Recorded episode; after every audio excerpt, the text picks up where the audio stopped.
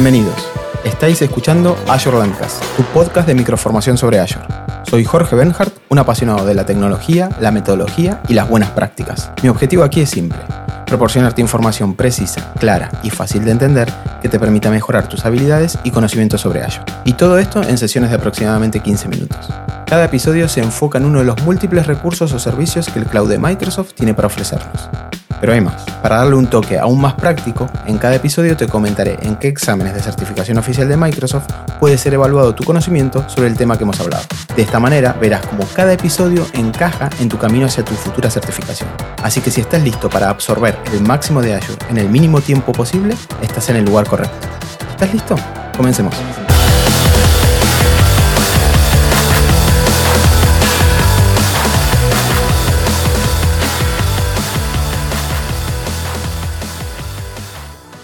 Hola a todos y bienvenidos a un nuevo episodio de Azure Landcast. En el episodio de hoy nos centramos en los bloqueos de recursos en Azure.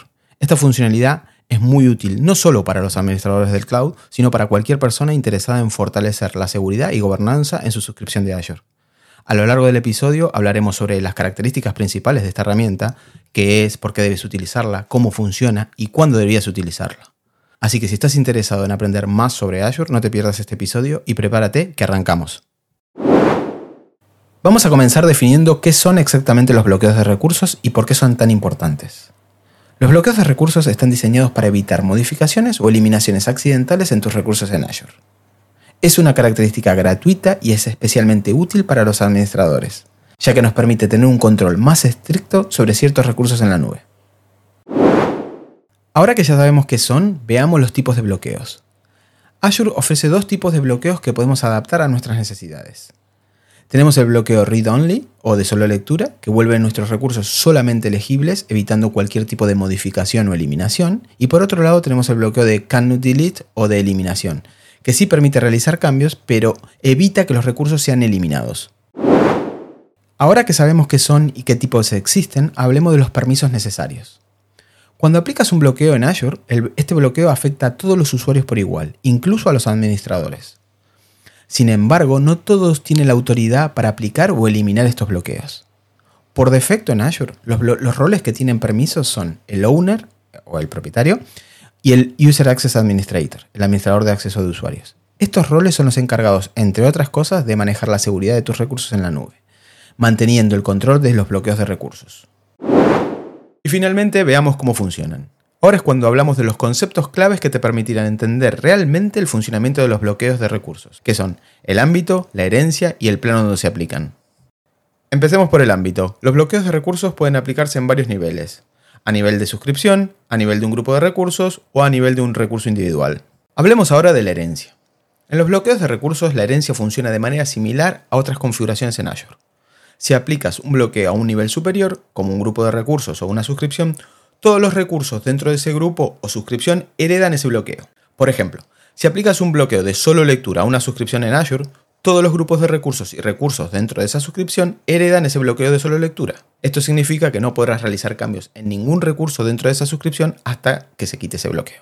Igualmente, ten en cuenta que aunque los bloqueos se heredan, pueden ser sobrescritos en un nivel inferior. Por ejemplo, si tienes un bloqueo de no eliminar en un grupo de recursos, pero por algún motivo necesitas que un recurso específico dentro de ese grupo sea inalterable, puedes aplicar un bloqueo de solo lectura a ese recurso individual. De esta manera, ese recurso específico tendrá ahora el bloqueo de solo lectura, independientemente del bloqueo de no eliminación que hereda de su grupo de recursos. Así logras un nivel de protección aún mayor para este recurso. Este nivel de granularidad en los bloqueos de recursos nos permiten poder adaptar y ajustar las restricciones de seguridad a nuestras necesidades, lo que nos proporciona una gran ventaja para administrar los recursos en el cloud. Y por último, el plano de control. Los bloqueos de recursos se aplican únicamente a las operaciones en el plano de control del recurso, no a las operaciones en el plano del dato. Esto quiere decir que un bloqueo protege a un recurso de cambios en su configuración, pero no limita el funcionamiento del recurso.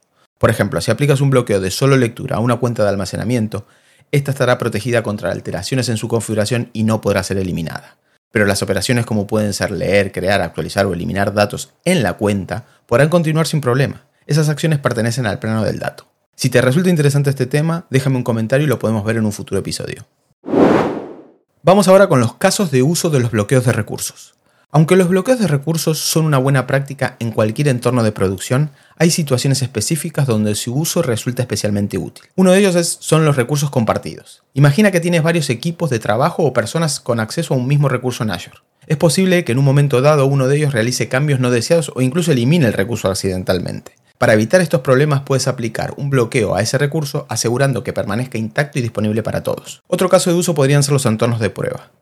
En estos entornos es normal experimentar y hacer cambios para probar diferentes configuraciones y recursos. Sin embargo, incluso en estos entornos pueden existir ciertos recursos que deban mantenerse estables. Aplicar un bloqueo en estos recursos te permitirá explorar y experimentar sin el riesgo de alterar componentes críticos de tus pruebas. Y finalmente, el cumplimiento normativo. Para empresas sujetas a regulaciones específicas como el IPA, GPDR o NS, mantener ciertos recursos intactos es más que una buena práctica, es un requisito.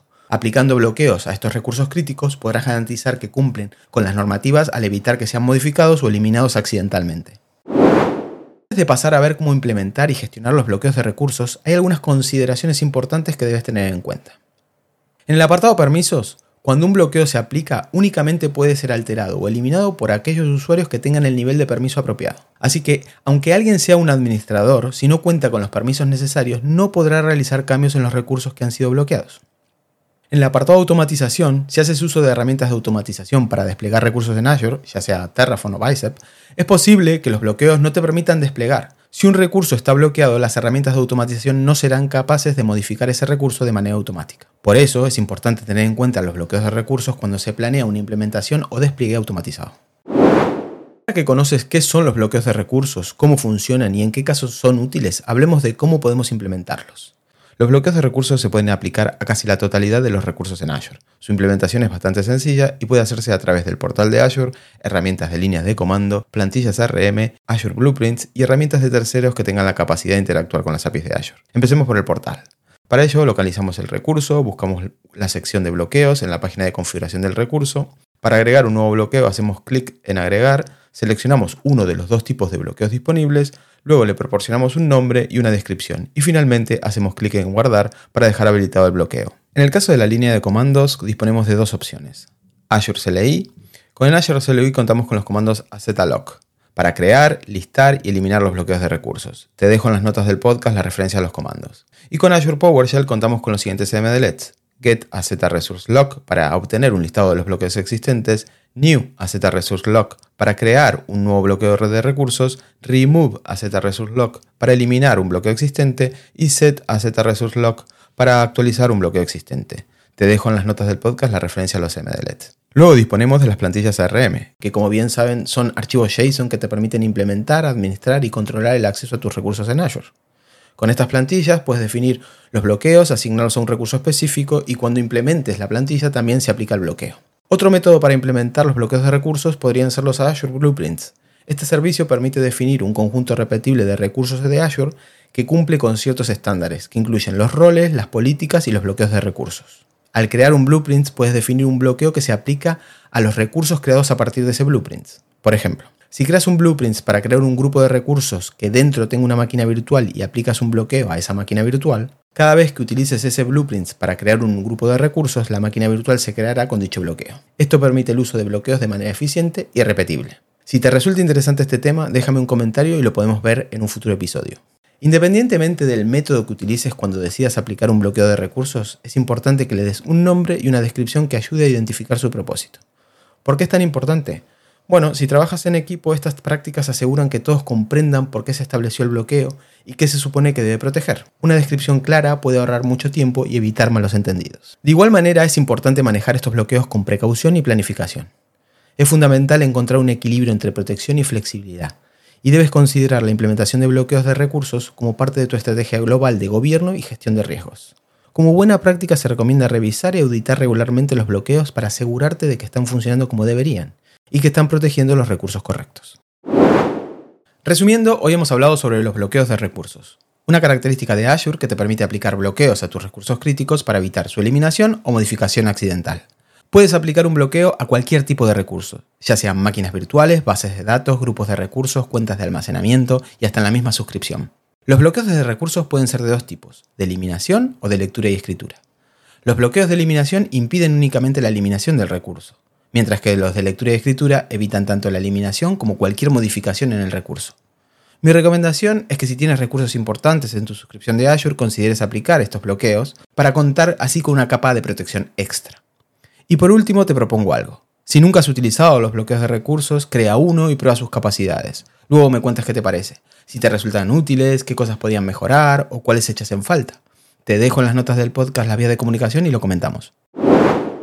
Antes de despedirnos y como en cada episodio, quiero darte información sobre en qué exámenes de certificación oficial puede ser evaluado sobre el servicio o recurso que hemos hablado hoy. En el caso de los bloqueos de recursos, existen varios exámenes que cubren el uso de esta funcionalidad y son los siguientes. En primer lugar tenemos el Azure Security Engineer Associate, que es el examen AZ500. Este examen se centra en la seguridad en Azure. Los bloqueos de recursos son una importante medida de seguridad para proteger tus recursos, por lo que es muy probable que se te evalúe sobre este tema. En segundo lugar, tenemos el examen AZ104, el Azure Administrator Associate. Este examen evalúa tus habilidades para implementar, administrar y monitorizar los recursos en Azure. Los bloqueos de recursos son una herramienta valiosa en la gestión y protección de estos recursos, por lo que es probable que se te evalúe en este aspecto. Y por último, tenemos el examen AZ400, que es el Azure DevOps Engineer Expert. Este examen se centra en la implementación de estrategias de DevOps en Azure en este contexto, es posible que se te evalúe sobre cómo puedes utilizar los bloqueos de recursos para proteger tus entornos en Azure y mantener su estabilidad. Igualmente, ten en cuenta que el contenido de los exámenes se actualiza regularmente, por lo que te recomiendo que consultes la página oficial del examen para contar con una mayor seguridad. Por cierto, si te han preguntado sobre esta característica en un examen oficial y quieres comentarlo, te dejo en las notas del podcast la vía de comunicación y lo comentamos. Y con esto llegamos al final del episodio de hoy. Espero que hayas disfrutado y aprendido algo nuevo sobre Azure. Si te ha gustado el episodio, no olvides suscribirte para estar al tanto de las próximas entregas. También puedes dejarme un comentario o reseña en tu plataforma de podcast favorita. Recuerda que si tienes preguntas, comentarios o sugerencias para futuros temas, no dudes en contactarme a través de mis redes sociales o por correo electrónico. Gracias por escucharme y nos vemos en el próximo episodio de Azure Landcast. Chau.